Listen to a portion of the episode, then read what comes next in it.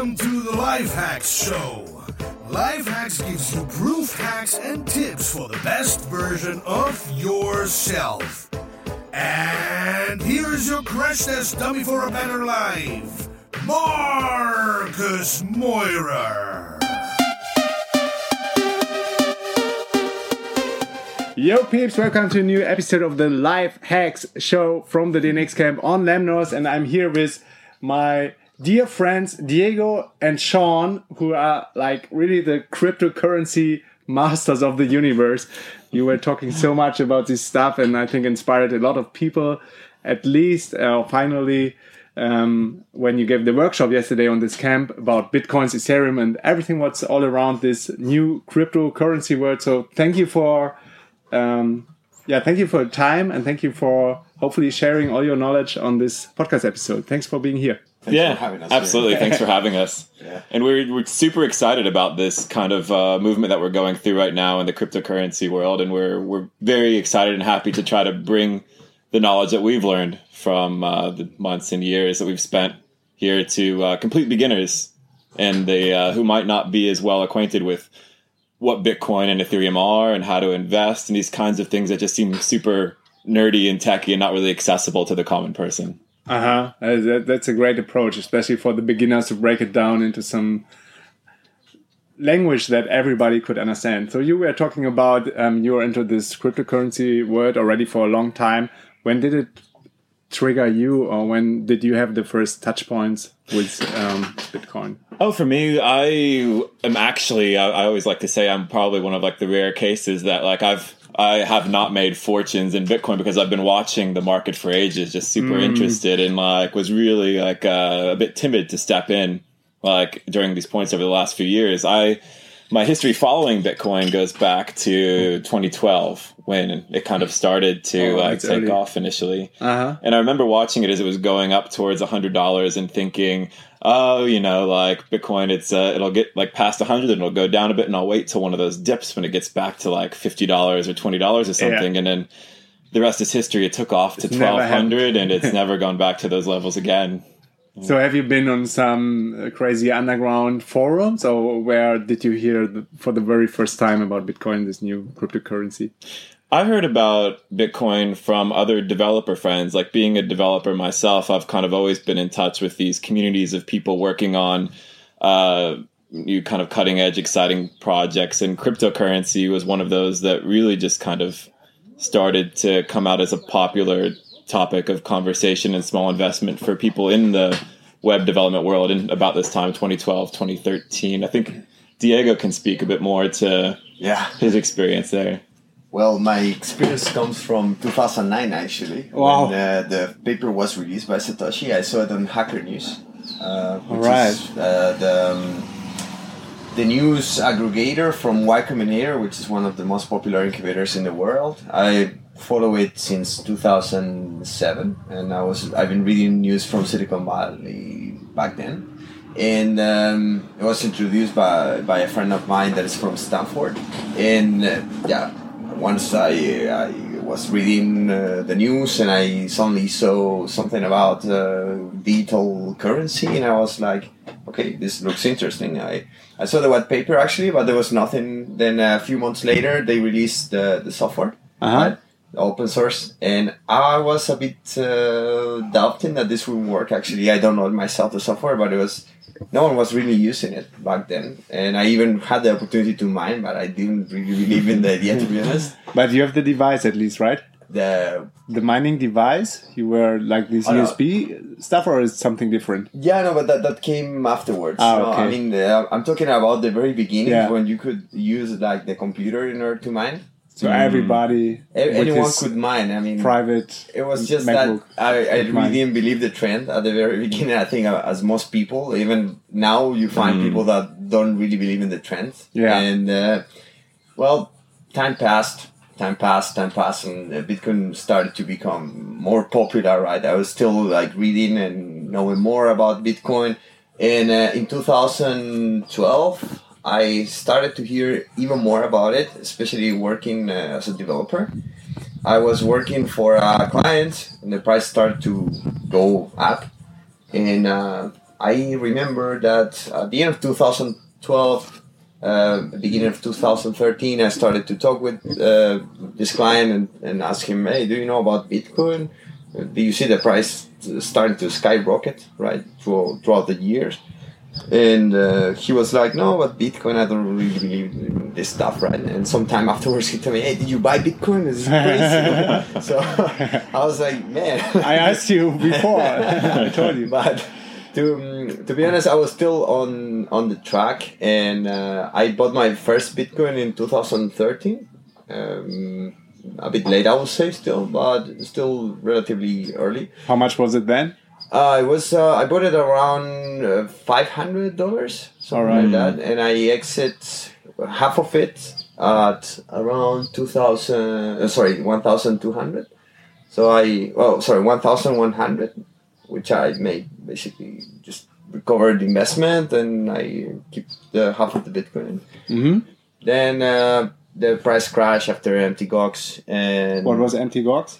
it was an exchange uh, that basically stole the money from all the Mm. um, all the people that uh, had Ah, the was a, funds pl- there. a platform, right? Where an ex- people could an buy and sell. It was an exchange, and this is part of why we like to warn people, especially beginners uh, into the cryptocurrency investing world, that you you you need to know what an exchange is when you go and you're making purchases there, and you're looking at storage options after you already have your coins, because on a on an exchange, there's nothing you can do if an exchange decides to to liquidate all your coins or, do Or dox you. them. Actually, Yeah. nowadays you call dox you. You don't want to be when they doxed. gox you. And um, well, also the the dark dark net was very popular back then, right? So the uh, it was it was a topic uh, back then, and actually, I, I, when I was discussing with my uh, my client back then about uh, cryptocurrencies, uh, one of the most popular uh, darknet markets was closed as well, which was uh, Silk Road. Uh, Silk Road was basically Silk a place. Road, right? Yeah. Exactly. Well, Yeah. it was a place where, where you can buy uh, like drugs and very bad things, right? I, Weapons. Yeah, I mean, Assassination contracts, even super super bad. I mean, to be honest, I never I never visit the site, but um, you can still if you Google images, you can see how, how it was, right? And uh, But it was only accessible on the darknet, which means you No. have to use Tor or something. no, no, really, ah, it was, it in was the- just a dot com. So which is crazy. Yeah. It was just Wow. very crazy. The only know. thing is that the, everything was done anonymously, Yeah. or uh, so the people thought. Uh, but uh, the FBI basically caught the, the author, Okay. and he was charged. He's he's in jail basically, and uh, um, yeah, it's um, it's a very complicated beginning for for Bitcoin uh, because it was very much associated to uh, drugs and uh, money laundering and bad things and hack uh, funds, robbery, which is not really nice, of course. Uh, But that was the, the only use case that it could have back then because no one was really using for, for real transactions. Actually, except for for some, buying some pizzas, right?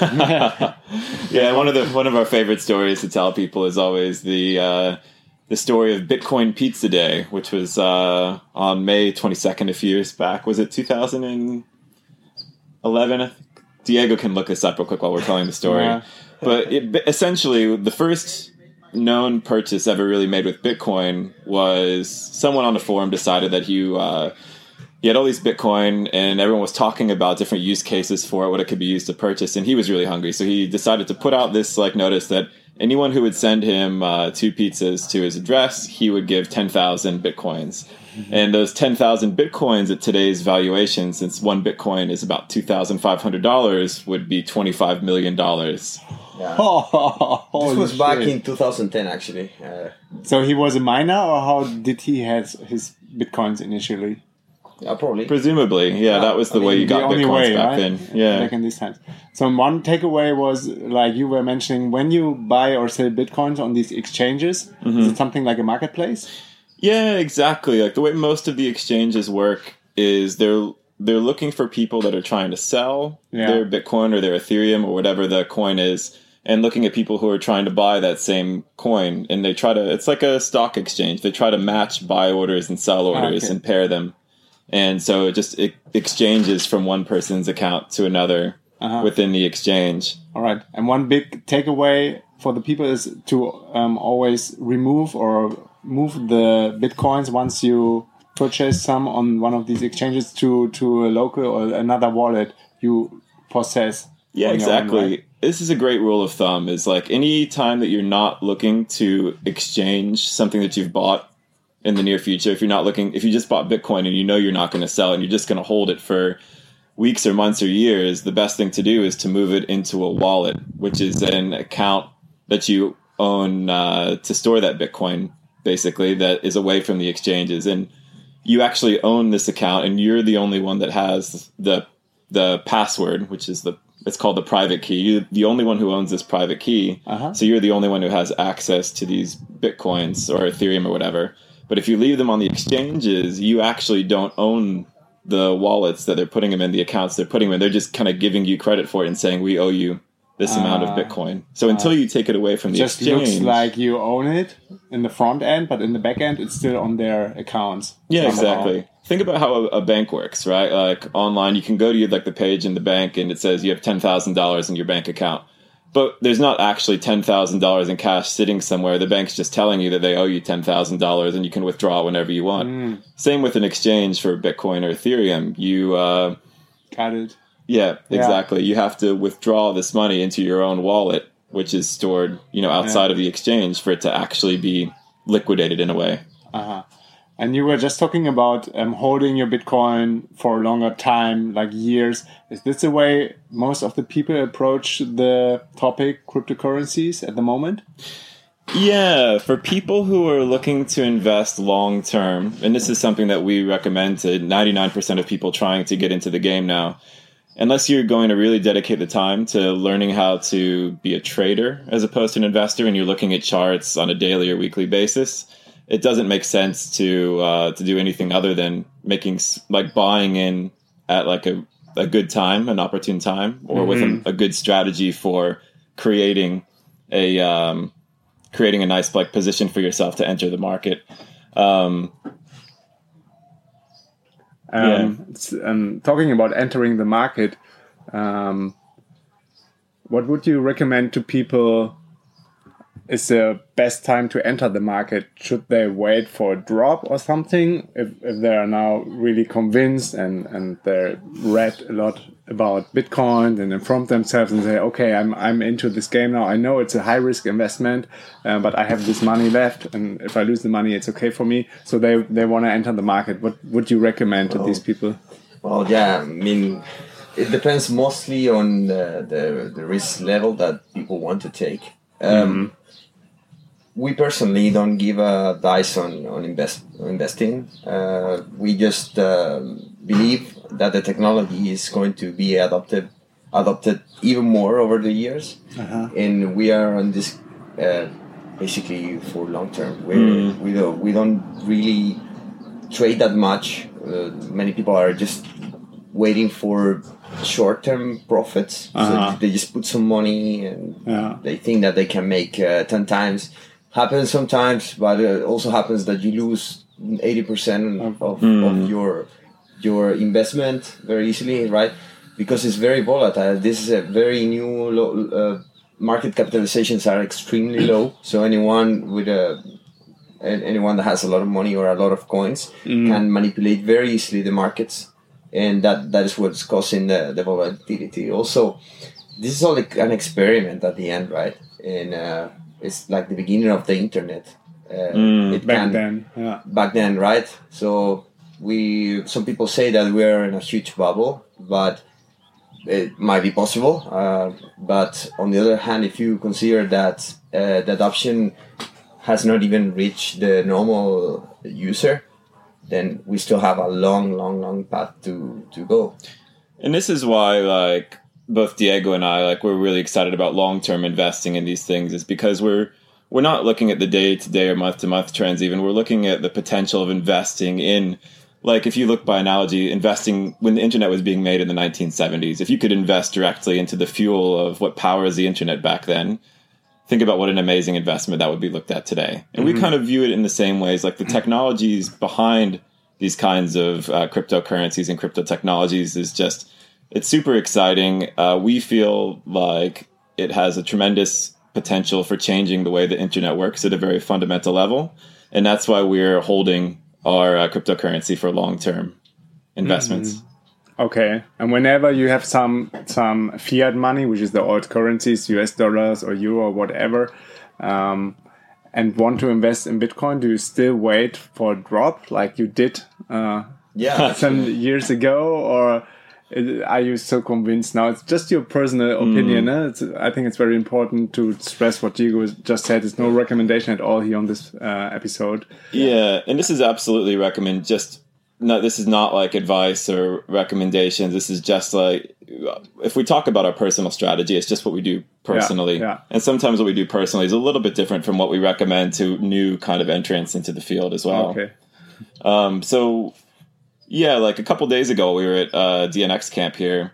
We experienced uh, a drop or like a correction in the, the say in the terms of the, of the market for uh, Ethereum and to a lesser extent Bitcoin.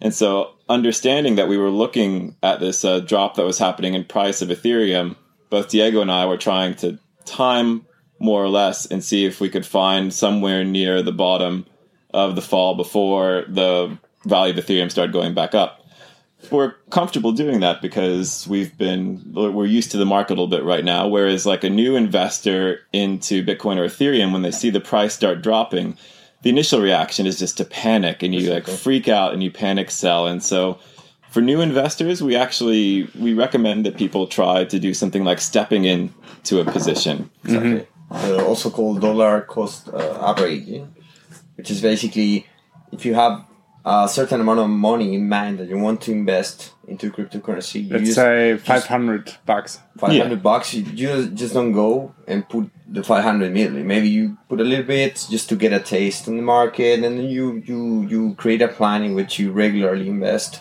Uh, later, if you understand better the market, you can decide when you get in, when you get out, right? And, and it's the same strategy if you want to cash out. Um, the reason of why uh, we believe in this is uh, because we've had uh, experiences uh, in which uh, taking radical positions, uh, either buying or selling, uh, can result in uh, bad investments. Uh, last year, for example, I was in a cryptocurrency meetup in Berlin, and I was advised to to check out uh, a coin that was called uh, Dash Dash. right? Back then, no one was talking so much about Ethereum and crypto, uh, sorry, and smart contracts, uh, but um, they were talking more about uh, altcoins, which is basically competitors of Bitcoin, right? Uh, means of storing value, right? And one of them was called Dash, as, as one one of the guys told me there. It was a very interesting project, uh, which is uh, uh, basically uh, an anonymous coin.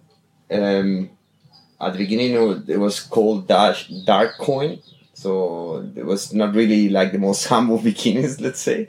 Um, and uh, they renamed it later for Dash. I just put some some uh, bitcoins in it just to to for for means of investment to to check it out. So you have to buy the other currencies with bitcoins, right? Yeah, yeah, basically. If they're small. Exactly. Most of the coins that are out there uh, correlate, but to to come, uh, sorry, you, you you need to access it uh, using uh, Bitcoin. But just to finish the, the story, I bought some some Dash for for investment, right?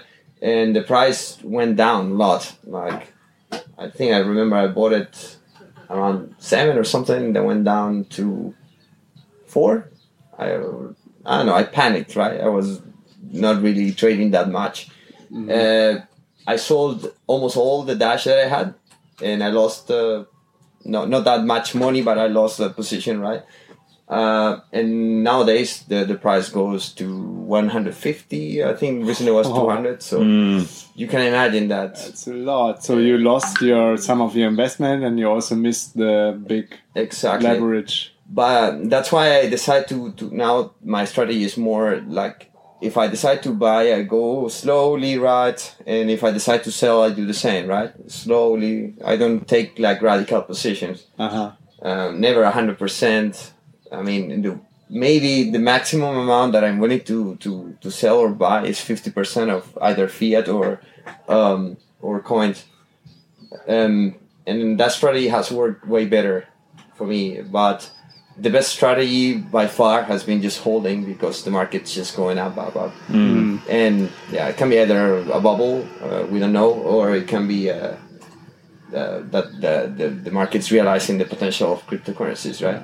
And the strategy is also the strategy I think Warren Buffett is following, and it's called buy and hold. Exactly. Right. And just look long term, and that's what what at least I'm doing. And another thing that helps a lot uh, is to have the mindset that whatever money you put here is basically money that you lost. And I did that since the beginning. I was like, okay, this money I just burn because it's new stuff that can fail, right? Yeah. Bugs can get introduced into the code, hacks can occur. Many things can go wrong in this in this experiment. But also many things can go well. Huh? Exactly. So Not to just stress all the downsides and risks. I think there's a huge, huge potential, and the deeper I dig into the topic, the more I am convinced. And I'm still so so grateful that you gave already the workshop one year ago. Yeah. exactly on this DNX camp in 2016, which uh, finally convinced me to to really get started. Like you guys, I was also observing the topic and was once in a while popping up, popping down, popping up. I forgot. I wanted to set up my wallet, and then when we sat sit down both. Uh, together, and you showed me how to set up my wallet. Yeah. I, I was um, like, year- brave enough to.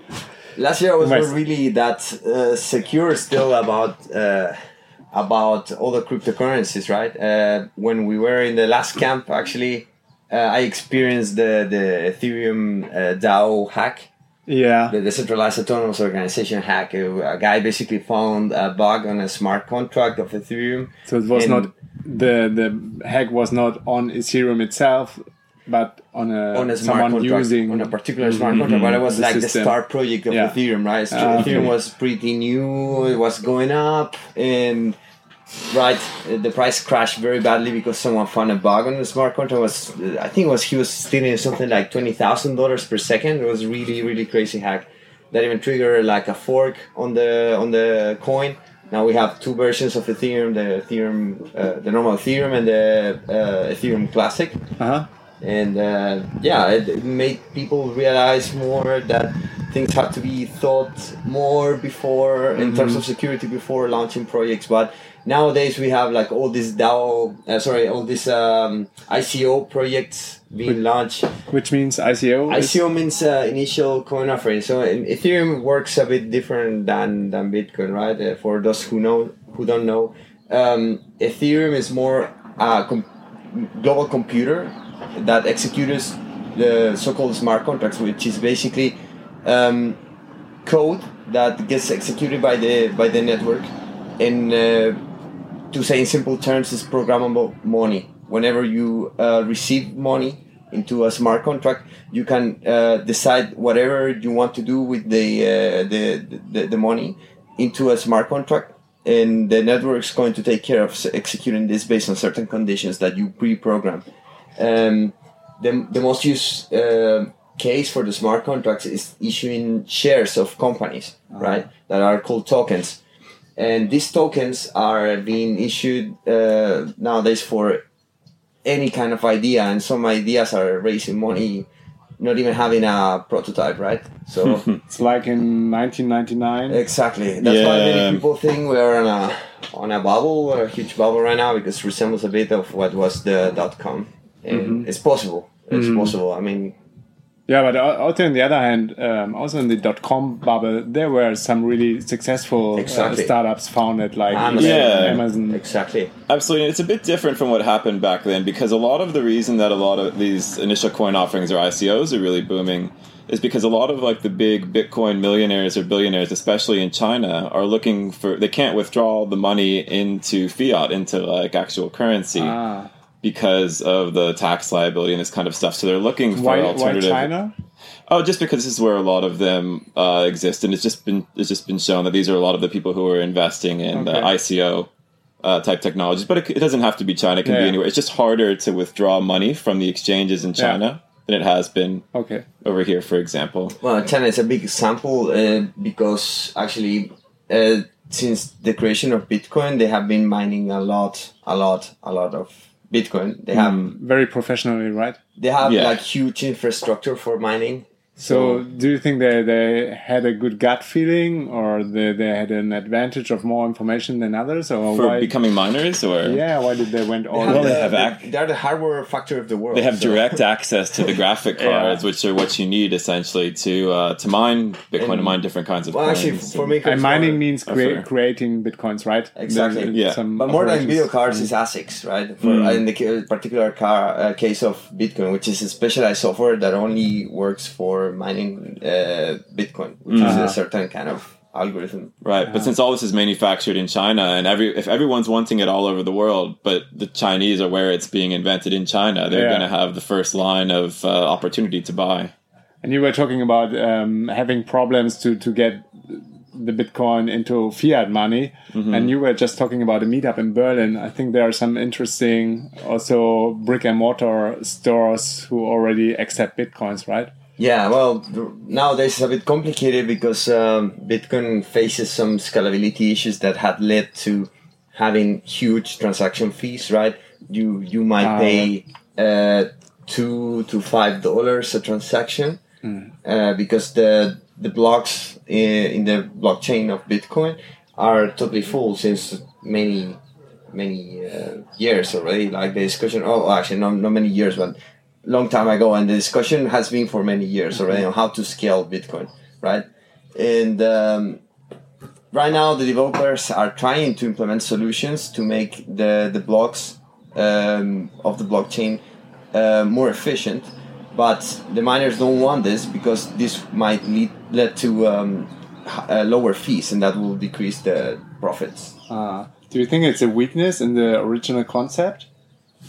Or didn't didn't he never like the one who created Bitcoin? there's a lot of there's a lot of controversy to be honest like the, the guys the miners have their own movement that's called bitcoin unlimited right or emergent consensus they they say well satoshi said this and the the, other, Ah, the developer ah, the core developer said no satoshi this said and this and they read interpret. Right, so it's, it's a bit complicated to say, but to be honest, the in my, in my opinion at least, the ones that are really adding value for free uh, to the network are the developers. So I mean, the miners are just profiting about this. Of course, uh, they are doing a very essential job in mining and keeping secure the blockchain. Uh-huh. But anyone can become a miner, but not not everyone wants to be a developer and maintain the stuff, right? So, Who are the developers? Uh, well, right now, if you go to uh, bitcoin.org, Uh huh. not .com, uh, .org, you can find uh, all the development team. .com is actually uh, owned by the, the the big mining groups, right? And uh, the Ah. community is very divided at the moment about this topic. And in the next month, things are, well, maybe earlier, who knows? big things are gonna occur because there's movements that want to just split the network. Um, some wants to ha- hard fork it in order to implement this uh, new technology that is called SegWit. Uh, some others want to increase the block size In- instead of having one megabyte, having two megabytes. Some others want to make it flexible.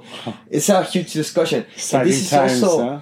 this is also touching Ethereum, by the way, and it's Uh-huh. a very big uh, problem at the moment because imagine this: like Bitcoin works uh, on, based on a P2P network, right? The same as BitTorrent, that you just share files, right? But Yeah. in this case, you just share one big file, which is the the blockchain. It's a public ledger, right, with all the transactions, and everyone connected to the Bitcoin network, uh, at least using the, the original software, the, the core software, uh, has a full copy of all the transactions that have happened.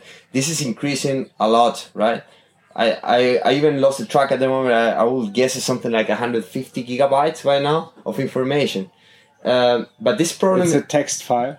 it's not really a text file, it's a binary file that contains all the transactions, right? Mm-hmm. All the transactions that have happened since the very beginning of the network.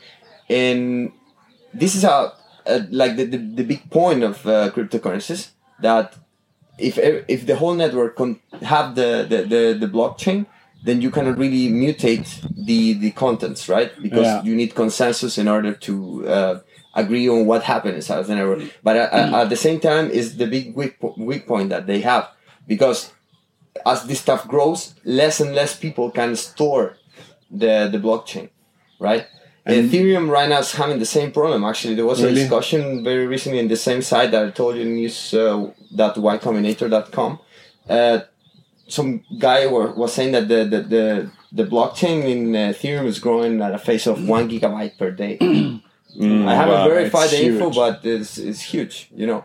Um, now there's some other technologies that want to um, create. I, I, I- I read very recently about it, so I don't have all the information. But Holochains, they want to basically distribute the the blockchain instead of everyone having the the same copy, just distribute it.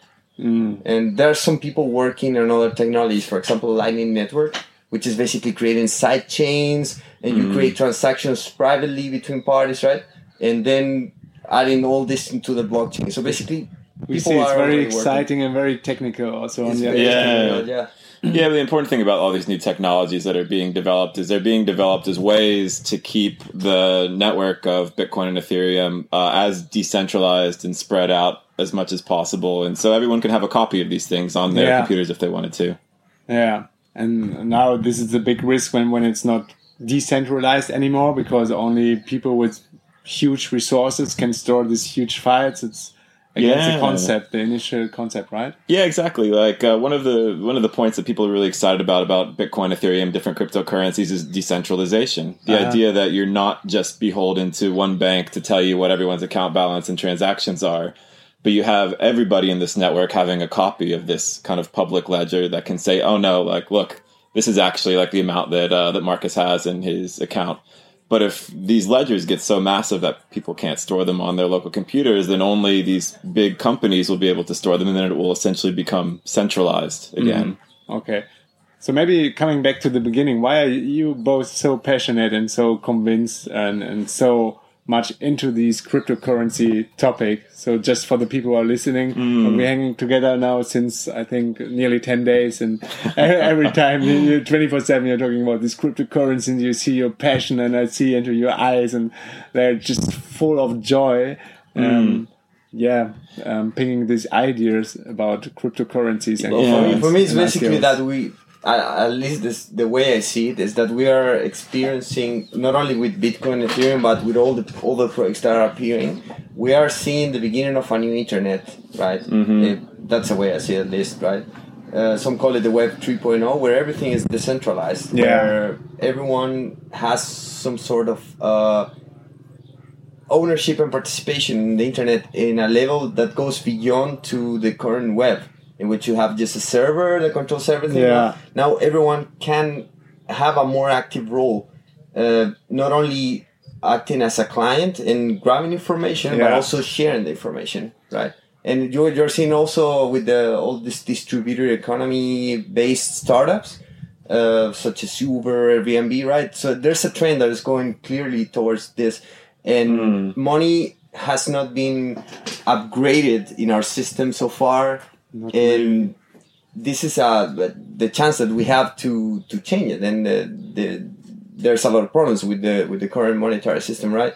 And um I think it's very exciting times. It's still an experiment; it can fail for sure, um, and that's the way uh, I see it, and that's why I invest on it, on this, and I re- re- research and I develop things about this. How do you see it, Sean?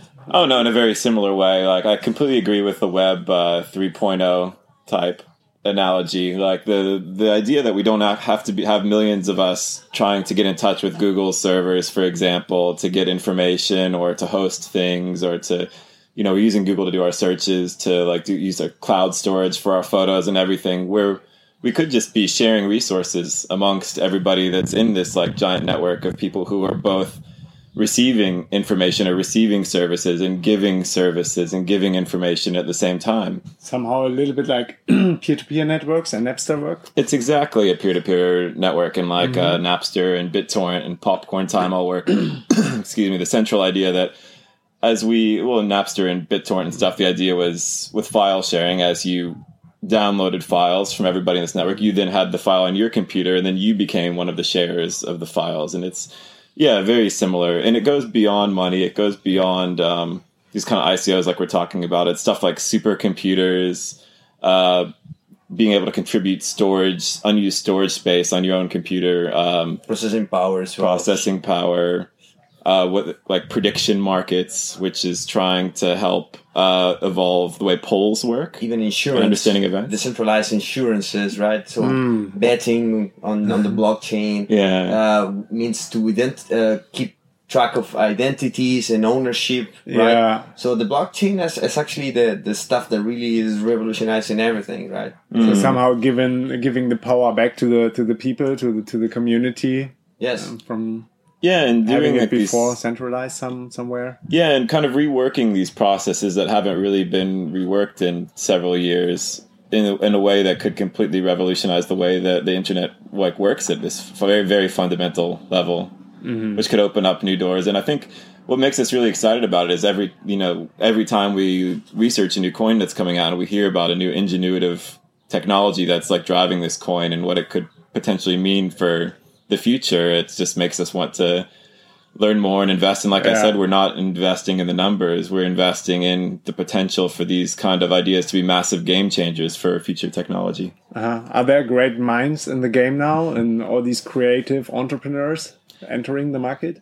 You mean that are creating coins? Oh no, mine's, um, mine's minds like um, very smart people very yes. smart people and smart very, entrepreneurs. very, very smart people so I, actually. I, I mean, can imagine creating- great times for creative, i mean skilled to, entrepreneurs. to make a cryptocurrency, you have to think that you must uh, merge all, well, no, no, but very, very complex technologies that have been developed over the, the last years, right? You have P2P networks on one side, you have uh, cryptography on the other one, right?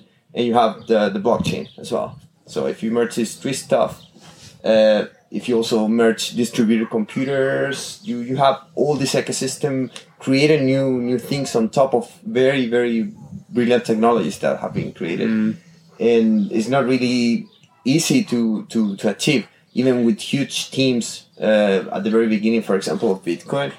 Um, you still had like vulnerabilities and people uh, made screw ups and uh, the network was hacked, right? And Ethereum also happened with their smart contracts, and it's gonna keep happening. Yeah. But people are working behind this are brilliant, right?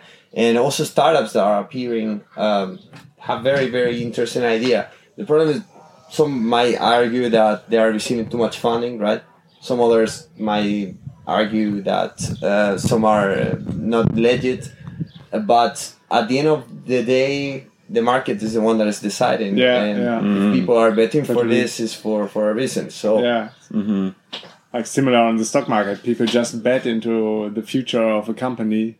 Yeah, No one knows if it happens or not, right? exactly. And this also, I mean, I read a very interesting uh, thing uh, the other day that said that the forex market is something like five thousand percent more times.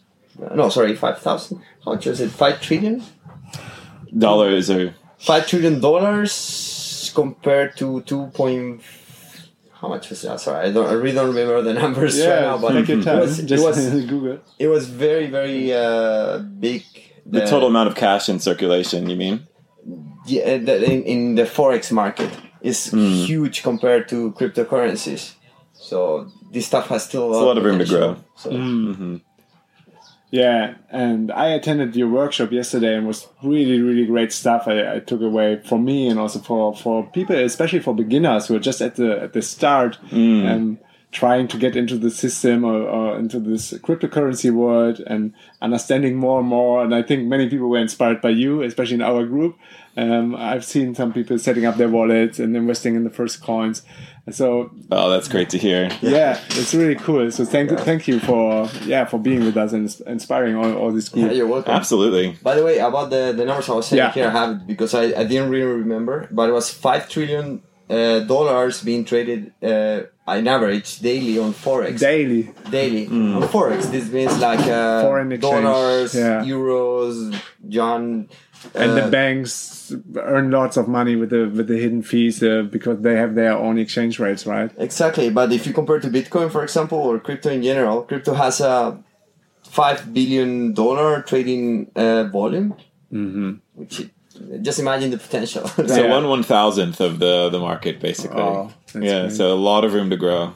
So what I'm after is, um, do you plan to to consult um, even more often beginners giving workshops or setting up Well- a product or an online that- course? Let's talk. About, so basically, these leads us, I get to to to coin coaching. We we uh, started this uh, project called coincoaching.com very recently. Coincoaching.com. Uh, And by the way, all the links are you can find in the show notes. I just take Yep, all perfect. notes thank you. for the listeners. Yeah.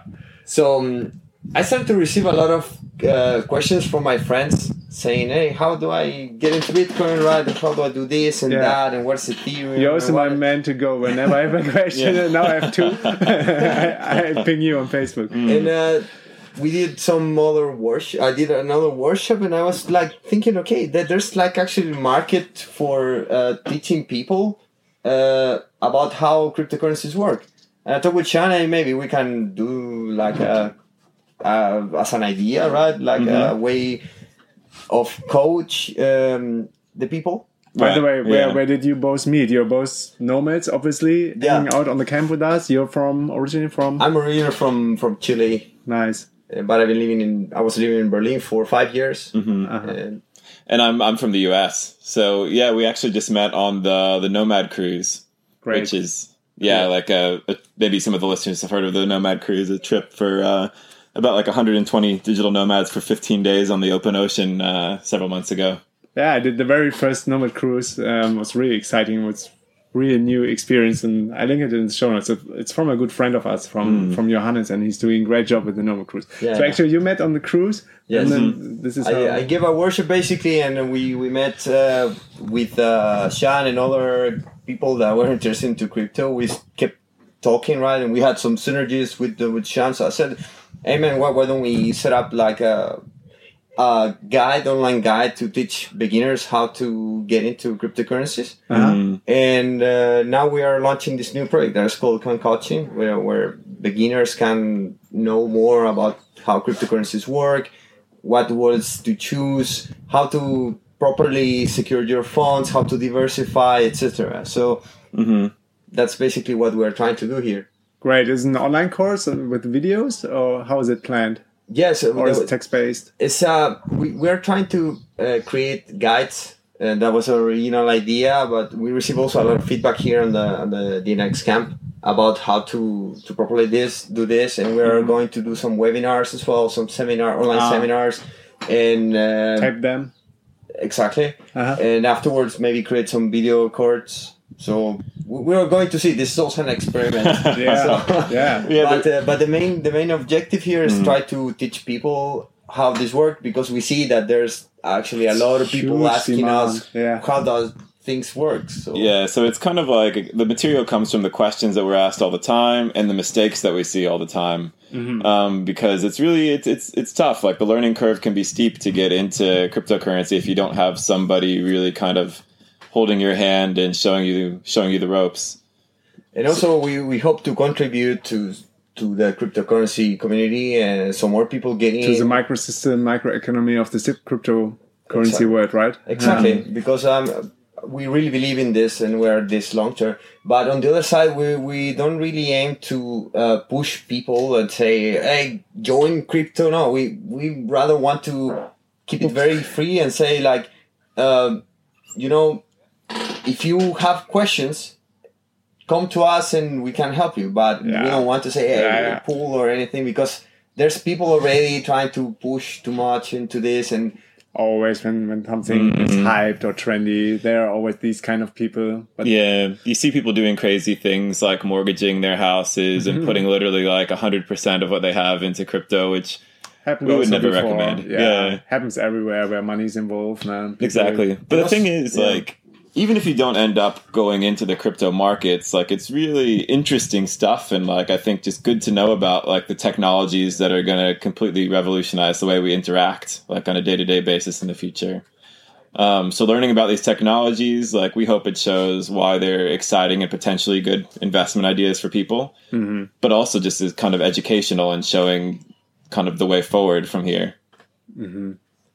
And we're not over over promising also. That is mm-hmm. very important. That's No. Mm. I think that the best thing is always just to to to inspire people by being the example or like being someone they want to become or having the knowledge they want to have. And then people will approach you automatically not Yeah. like being on a mission and, and try to to persuade other people. Just like you, you both have been here on our camp and just bringing these ideas about cryptocurrency, and everybody gets more and more excited, got more and more excited about this this topic. Huh? It really summed up. But also for us, it's overwhelming. You know, like there's so many things going on every day. That's what I want to ask. How, how do you sort all these crazy rumors, It's stuff, really, really news? crazy and- to to keep uh, up to date. Uh, we have to read every day more and more and more and more because there's so many new projects. Are there trusted sources you believe more in than others, or who Well, pick uh, more to be honest, stuff? To be honest, I mean, it depends on what you mean with trust. If, if it's for investment advice, I just take my own decisions and it's my own risk. Mm. So I, I just do my own research. For me, the, the most important thing when I try to invest in crypto is checking the technological side of the projects. If the development team has smart people behind that can uh, that is endorsing the project and contributing to it, for me, it's a project that has a lot of potential, right? Mm. because it, otherwise it's air. I, I I I don't really like these projects that come out with not even with uh, MVP, right? So I really try to to invest in things that have a foundation Yeah. uh, from the technological point of view. Uh, also because I'm a developer myself, ah, right. great. so that's uh, the the most important thing.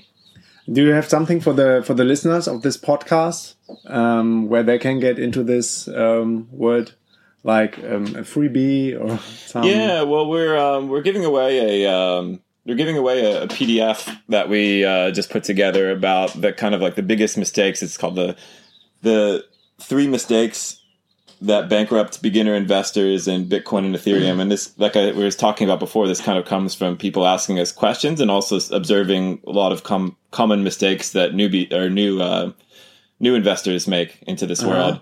And so, um, yeah, if the users want to go to coincoaching.com slash DNX, we'll point a link to the PDF for you guys. Perfect. I Perfect. mean, we were newbies ourselves as well, so Yeah, we've all been there. yeah. we made a lot of mistakes as well. So yeah. the- we keep doing mistakes, and uh, it's part of the process. part of the Learning. game, right? So- This is how it goes. Yes. Yeah, and I'm really excited to to see you both again on the DNX Lisbon, where you will give a workshop, right? Absolutely. Yes. We're very excited as well. Yeah, and also on the DNX, we, we try to foster like um, people to to get into the topic, and um, just I inserted or created a, a button Bitcoin accepted, and I think for the last event in Berlin, three people out of 900 paid their tickets with Bitcoin. So Huh. it's a, That's it's a small start. huh? Yeah, it's very nice. Hopefully, over the years, it's going to increase as well. yeah, Yeah. I'm sure. I'm sure. Yeah, guys, thanks for your time. Thanks for for um, sharing all your knowledge, Thanks to you, Absolutely. Yeah, thanks, Yeah. Marcus. This is fun. and see you in Lisbon. See you. See, See ya. you.